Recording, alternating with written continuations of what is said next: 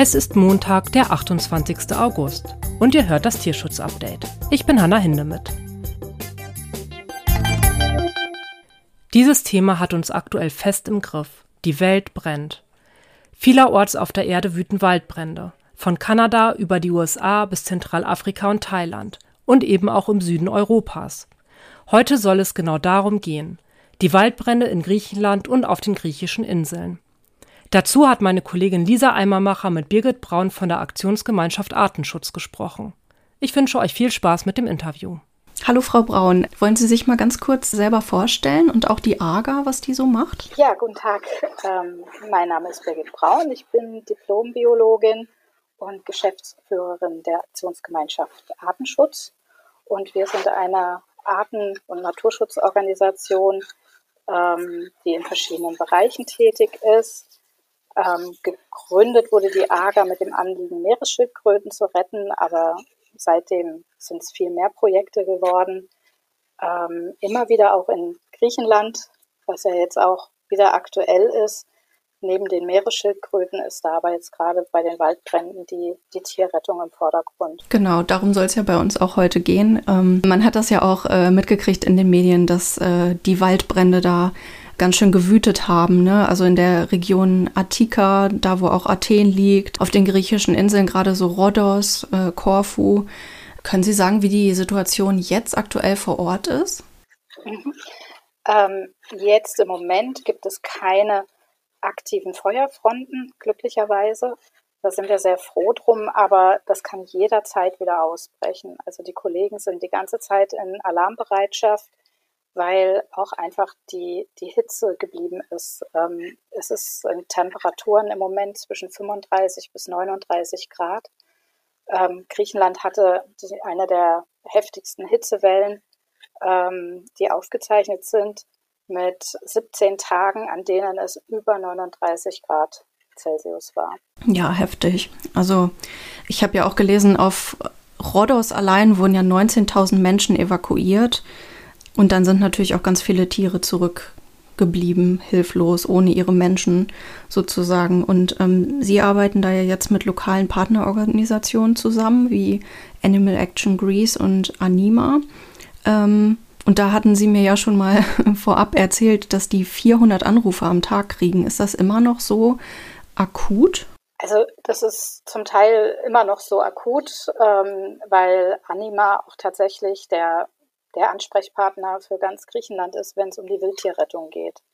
Und ähm, es sind eben nicht nur die Brände, ähm, die für die Tiere verheerend sind, sondern, sondern auch die Hitze.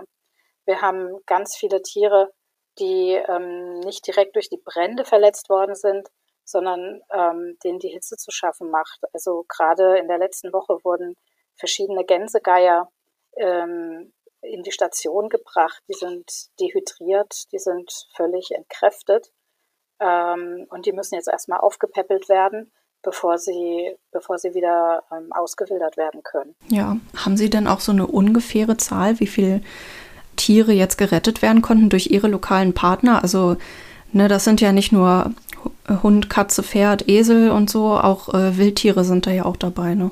Genau.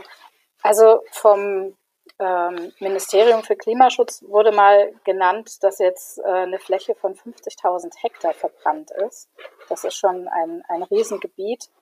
Und ähm, in der ähm, Wildtierauffangstation sind jetzt über 300 Landschildkröten, 10 Igel, knapp ein Dutzend Eidechsen und Schlangen, verschiedene Turmfalken und äh, wie gesagt, jetzt gerade sind es die Gänsegeier, die reingekommen sind und ähm, mehr als 800 Mauersegler und fast 100 Falken wurden ähm, hingebracht. Viele Vögel also auf jeden Fall, ne? Also haben die dann auch irgendwie Schwierigkeiten, sich da, also da wegzufliegen? Also bei den Mauerseglern zum Beispiel ist das Problem, dass tatsächlich die die Nester an den Hauswänden zum Teil angebracht sind oder also von den Vögeln gebaut wurden ähm, und es sich in den Nestern die Hitze ähm, zu stark wird. Also die heizen so stark auf, die erreichen Temperaturen von bis zu 70 Grad Celsius. Und dann flüchten die Jungvögel, obwohl sie noch nicht Flügge sind, aus den, aus den Nestern. Und die werden dann eben gefunden und in die Station gebracht. Und das sind jetzt mehr als 800. Das sind alles Tiere, die, ähm, ja, also die Jungtiere, die noch äh, aufgepäppelt werden müssen, die gefüttert werden müssen, alle paar Stunden. Das ähm, geht tatsächlich an die Substanz der Helfer. Oh ja, das glaube ich. Das ist ja rund um die Uhr dann auch, ne? Ja.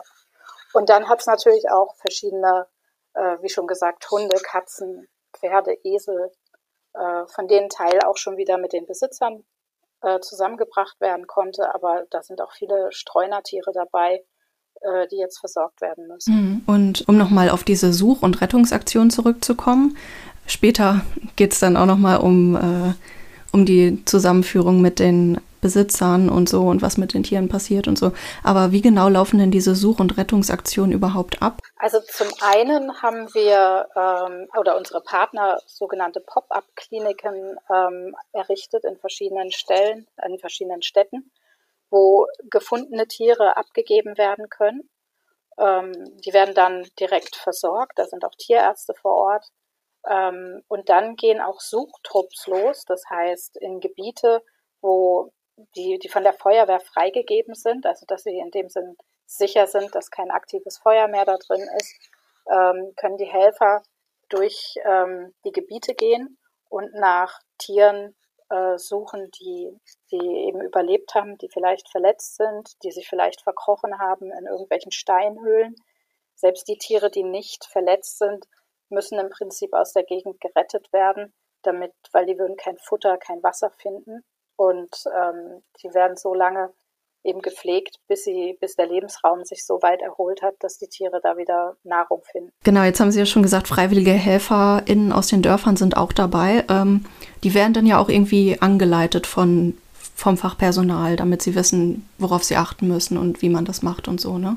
Genau, also da, da wurden im Prinzip, ähm, da, da helfen natürlich auch die sozialen Medien, dass dann Termine ähm, genannt werden, wo gesagt wird, äh, da starten wir jetzt zum Beispiel morgen ähm, eine Suchaktion und dann können die Helfer aus der Umgebung, die die Möglichkeit haben, die die Zeit haben, ähm, sich dort versammeln.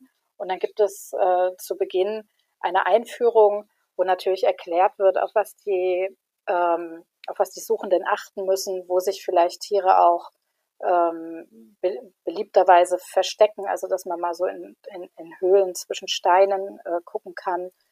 Ähm, dann natürlich auch eine Information, wie fasse ich die Tiere dann an? Wie, da werden, brauchen dann natürlich auch Ausrüstung, äh, dicke Handschuhe, ähm, ähm, eine Info, ob es da, also dass man guckt, wie ist das Tier verletzt, kann ich das dann hochheben, kann ich das zu einem Sammelplatz bringen oder muss ich ähm, einfach Bescheid sagen, dass, dass ein äh, erfahrener Tierarzt kommt und das Tier halt als erstes anguckt und, und schaut, ob es ähm, hochgenommen werden kann, sodass einfach die Tiere optimal versorgt sind. Aber man ganz viel Verstärkung kriegt und auch eben die Freiwilligen mit einbinden kann. Mhm. Und ähm, wenn die Tiere jetzt gerettet werden, da haben Sie ja schon gesagt, da gibt es so Pop-up-Stationen, wo sie dann auch tierärztlich versorgt werden. Und ähm, wo werden sie dann untergebracht? Das kommt natürlich dann immer ein bisschen drauf an, wie viele Tiere das sind. Ähm, die Kollegen von Anima, die ähm, waren teilweise echt überrannt worden mit, mit äh, Pfleglingen, die hatten ähm, die Tiere provisorisch in Pappkartons untergebracht und in die Regale gestellt. Natürlich ähm, immer geguckt, dass das Wohl des Tieres äh, nicht darunter leidet. Aber da werden nach und nach jetzt auch erst äh, provisorisch Gehege gebaut, ähm, beispielsweise für die Landschildkröten, die jetzt einfach mal ähm, eine kurze Zeit auch mal sozusagen zwischengelagert werden in nicht ganz so optimalen Behältnissen. Ähm, aber es stehen dann natürlich ähm, Transportboxen und ähnliches bereit, wo die Tiere erstmal untergebracht werden. Ähm, einige können auch, wenn es um Haustiere geht, äh, konnten auch recht schnell wieder mit den äh, Besitzern zusammengebracht werden. Und so ist es ein bisschen unterschiedlich äh, von, von Pop-up-Klinik zu Pop-up-Klinik, äh, wie viele Tiere werden da hingebracht und wie viele müssen dann äh, dauerhaft untergebracht werden. Es sind auch es sind auch äh, ganz viele äh, Pflege, Stationen sozusagen eingerichtet worden, wo, wo Leute sich bereit erklärt haben, jetzt zum Beispiel mal einen Hund in Pflege zu nehmen.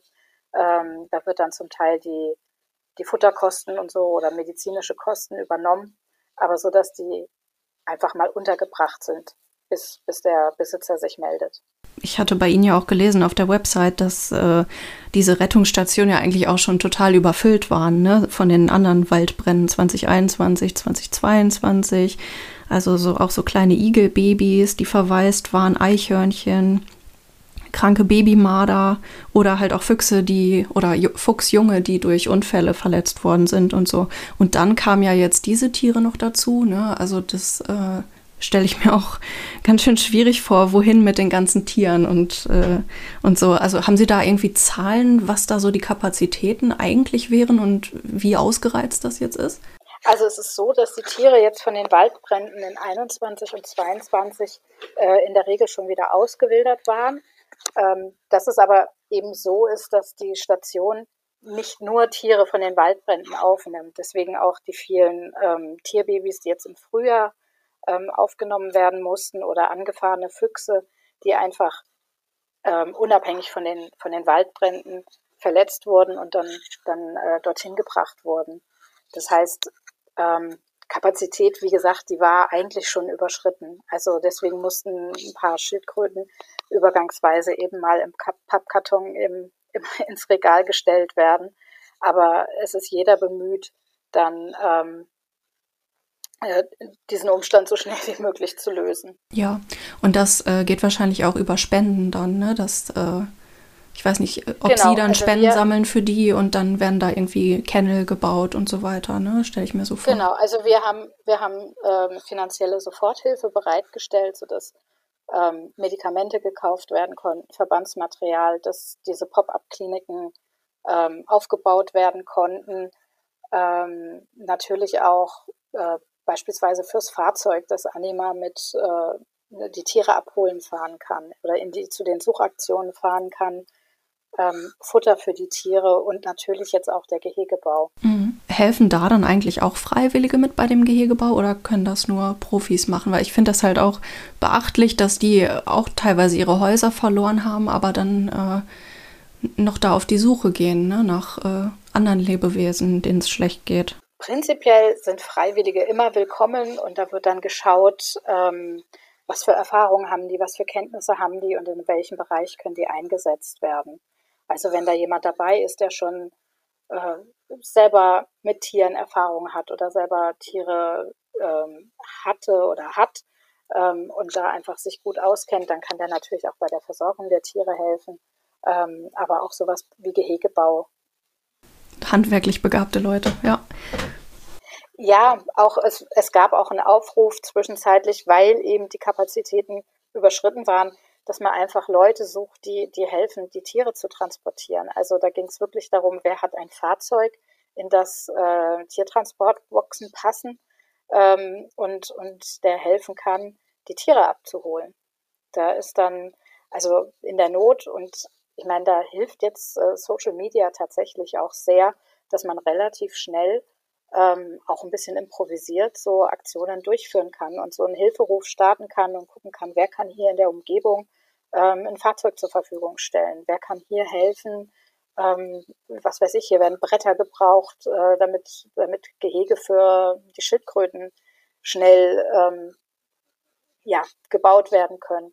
Und da ist die Resonanz enorm. Also äh, es ist ja eben richtig, die Leute sind meistens selber auch betroffen, ähm, hatten entweder Angst, ihr Hab und Gut zu verlieren, haben vielleicht auch äh, was verloren und äh, die helfen trotzdem oder vielleicht auch gerade deswegen, weil sie eben sehen, was, was hier passiert. Ja, in ihrem eigenen Zuhause dann, ja. Und welche Kanäle werden da so genutzt auf äh, Social Media? Ist das irgendwie Facebook, Telegram oder wie organisieren die sich da? Also ich habe es jetzt vornehmlich auf Facebook und Instagram mitbekommen. Und ähm, die gucken da selber natürlich, was, was für sie am erfolgreichsten ist, weil sie jetzt auch nicht ganz so viel Zeit haben, ähm, auch die Sachen zu pflegen. Muss ja dann alles schnell gehen. Ähm, genau. Wenn es um Leben und Tod geht, sowieso. Ne? Und ähm, Jetzt haben Sie ja schon gesagt, es können auch Tiere wieder ausgewildert werden. Ähm, das ist wahrscheinlich von Tierart zu Tierart auch unterschiedlich, ne? Also wie schnell das geht und wie eigenständig die so sind. Können Sie da noch ein bisschen mehr zu erzählen? Also vielleicht an ein paar Beispielen? Ja, also prinzipiell soll eben wirklich, sollen die Tiere wieder ähm, zurück in die Wildnis können. Ähm, und das ist tatsächlich ganz, ganz unterschiedlich. Das hängt von der Tierart ab, das hängt vom Alter der Tiere ab. Ich hatte ja gesagt, die Mauersegler, das sind alles Jungvögel.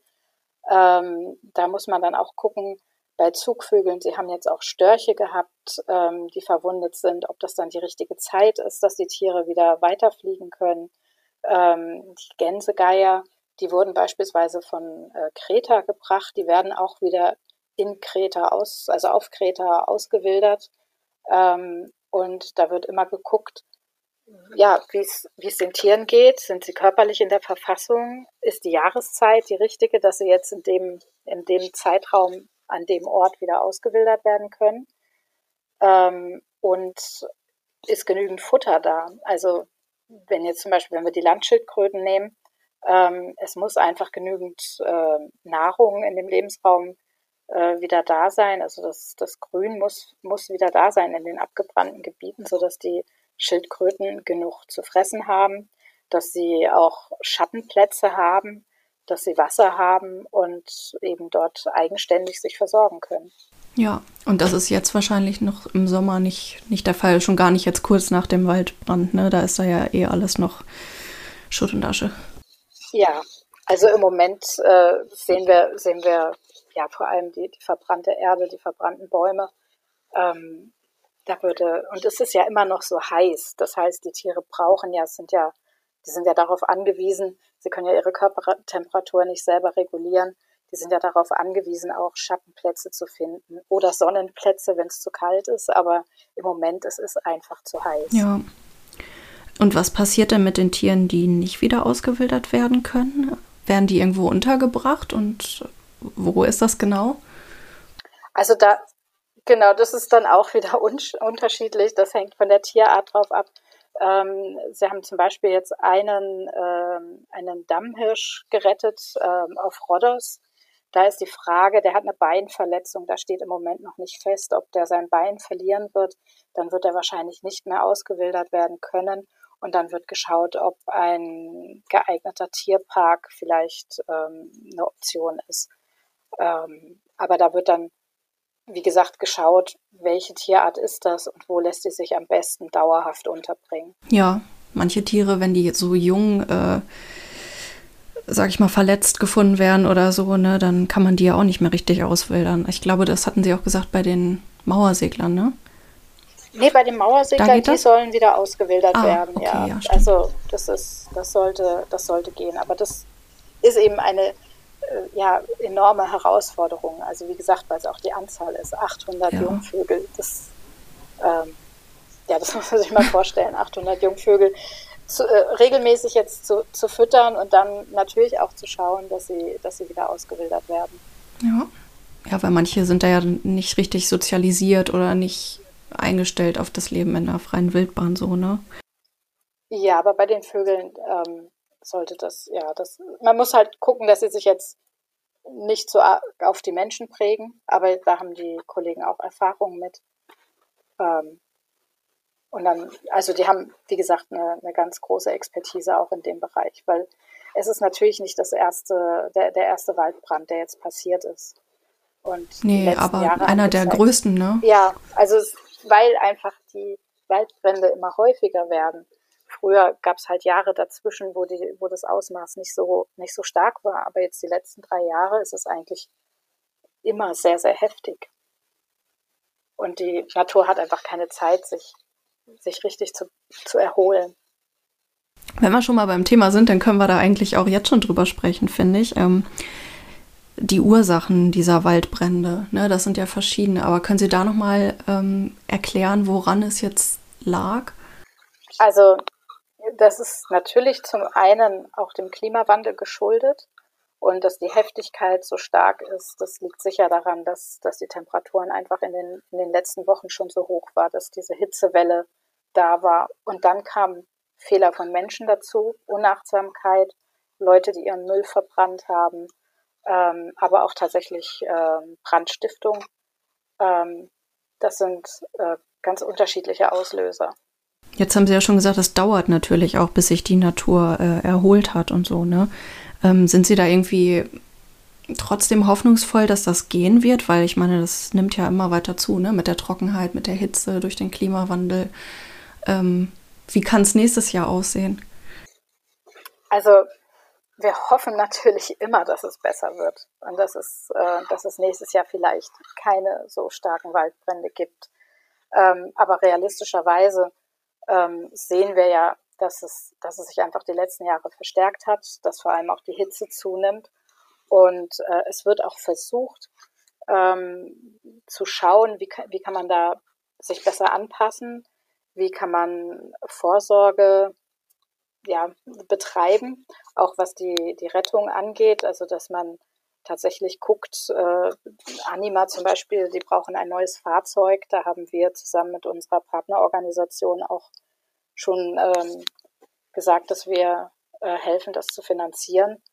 Ähm, und dass man schaut, auch in anderen Gebieten, wo Waldbrände schon früher häufiger waren, ähm, wie, die, wie sich dort äh, darauf vorbereitet wird und dass man, dass man einfach schaut, wie, wie ist das möglich.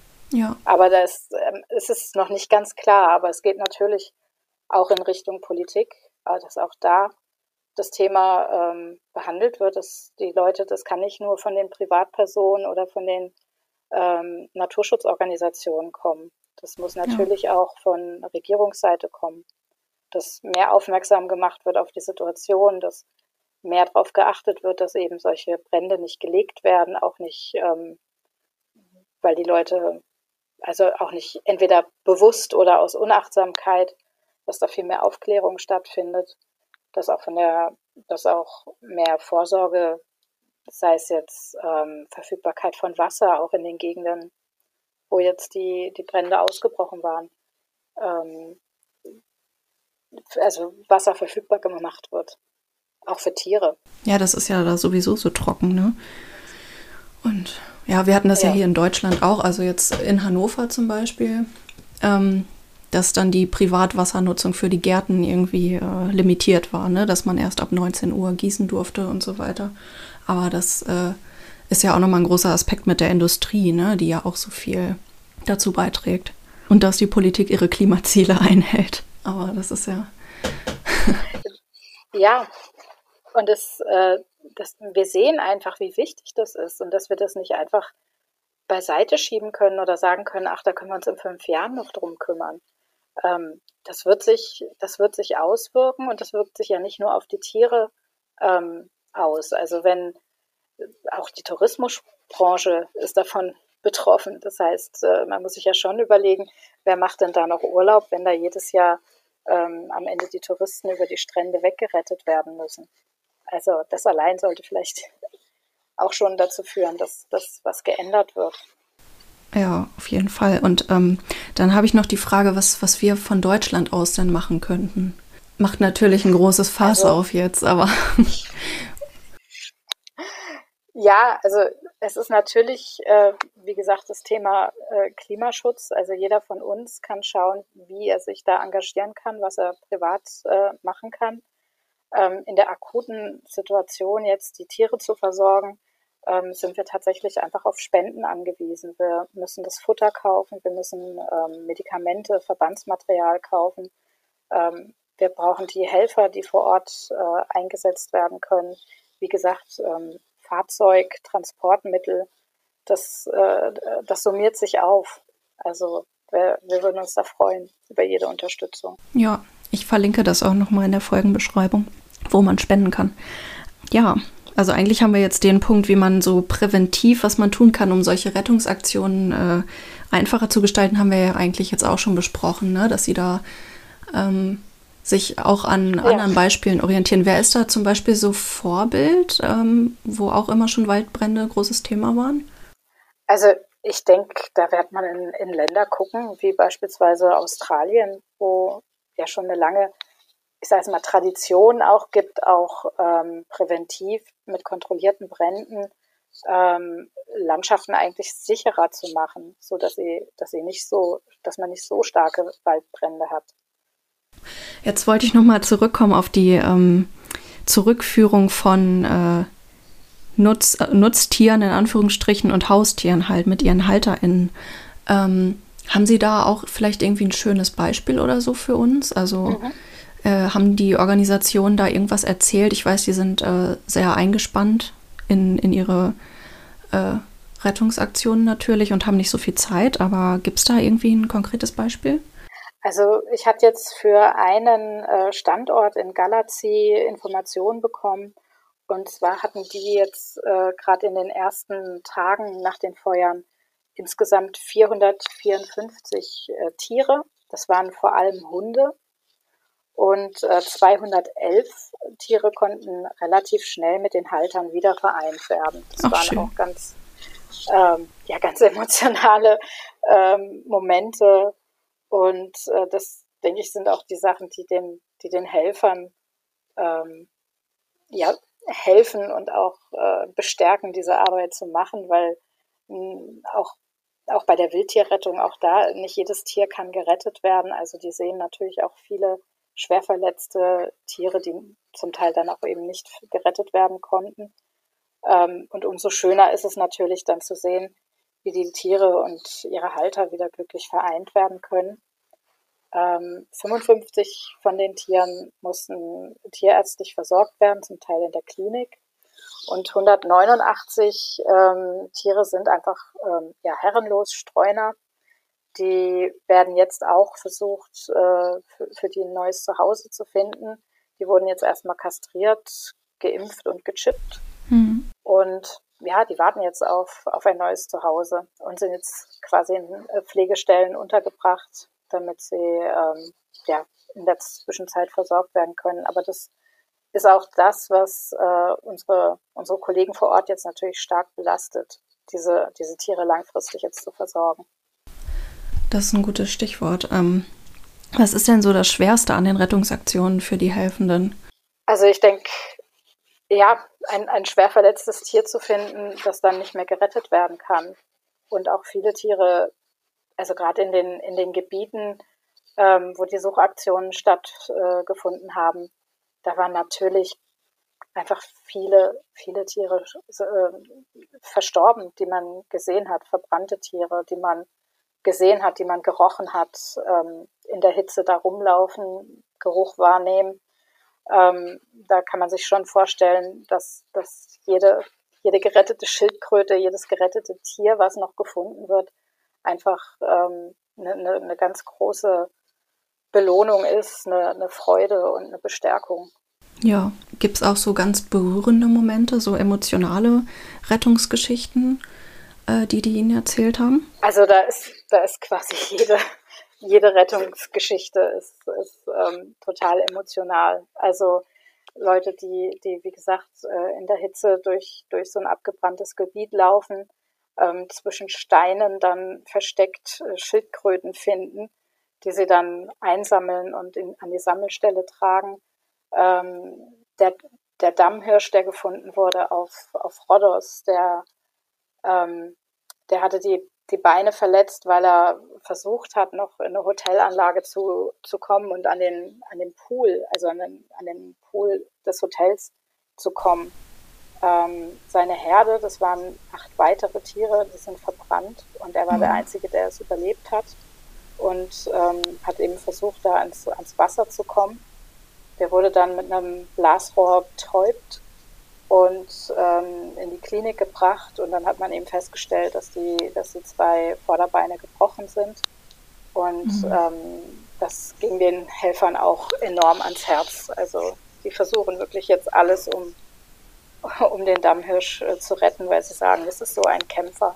Ja. Und da, wenn man eben wie gesagt, wahrscheinlich, also im Moment sieht es nicht so aus, dass er wieder ausgewildert werden kann, aber man versucht ja. wirklich das Beste für, für den dann auch langfristig äh, zu, äh, ja, zu ermöglichen.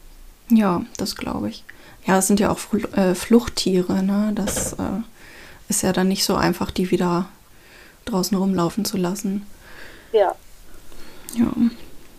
Ach, das, das ist aber, das ist aber schön, dass man ihm helfen konnte. Immerhin, ne? Ja. In, in all dem, in all der Zerstörung und all dem Tod. Das ist gut, dass es da noch so schöne Geschichten gibt.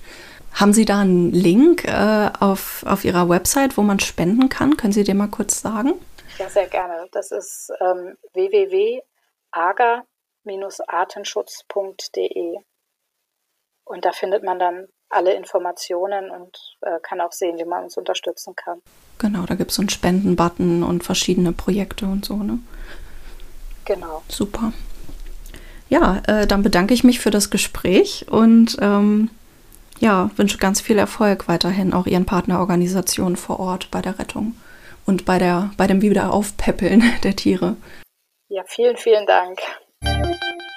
Wenn ihr an die AGA spenden möchtet, findet ihr die Links in der Beschreibung dieser Folge.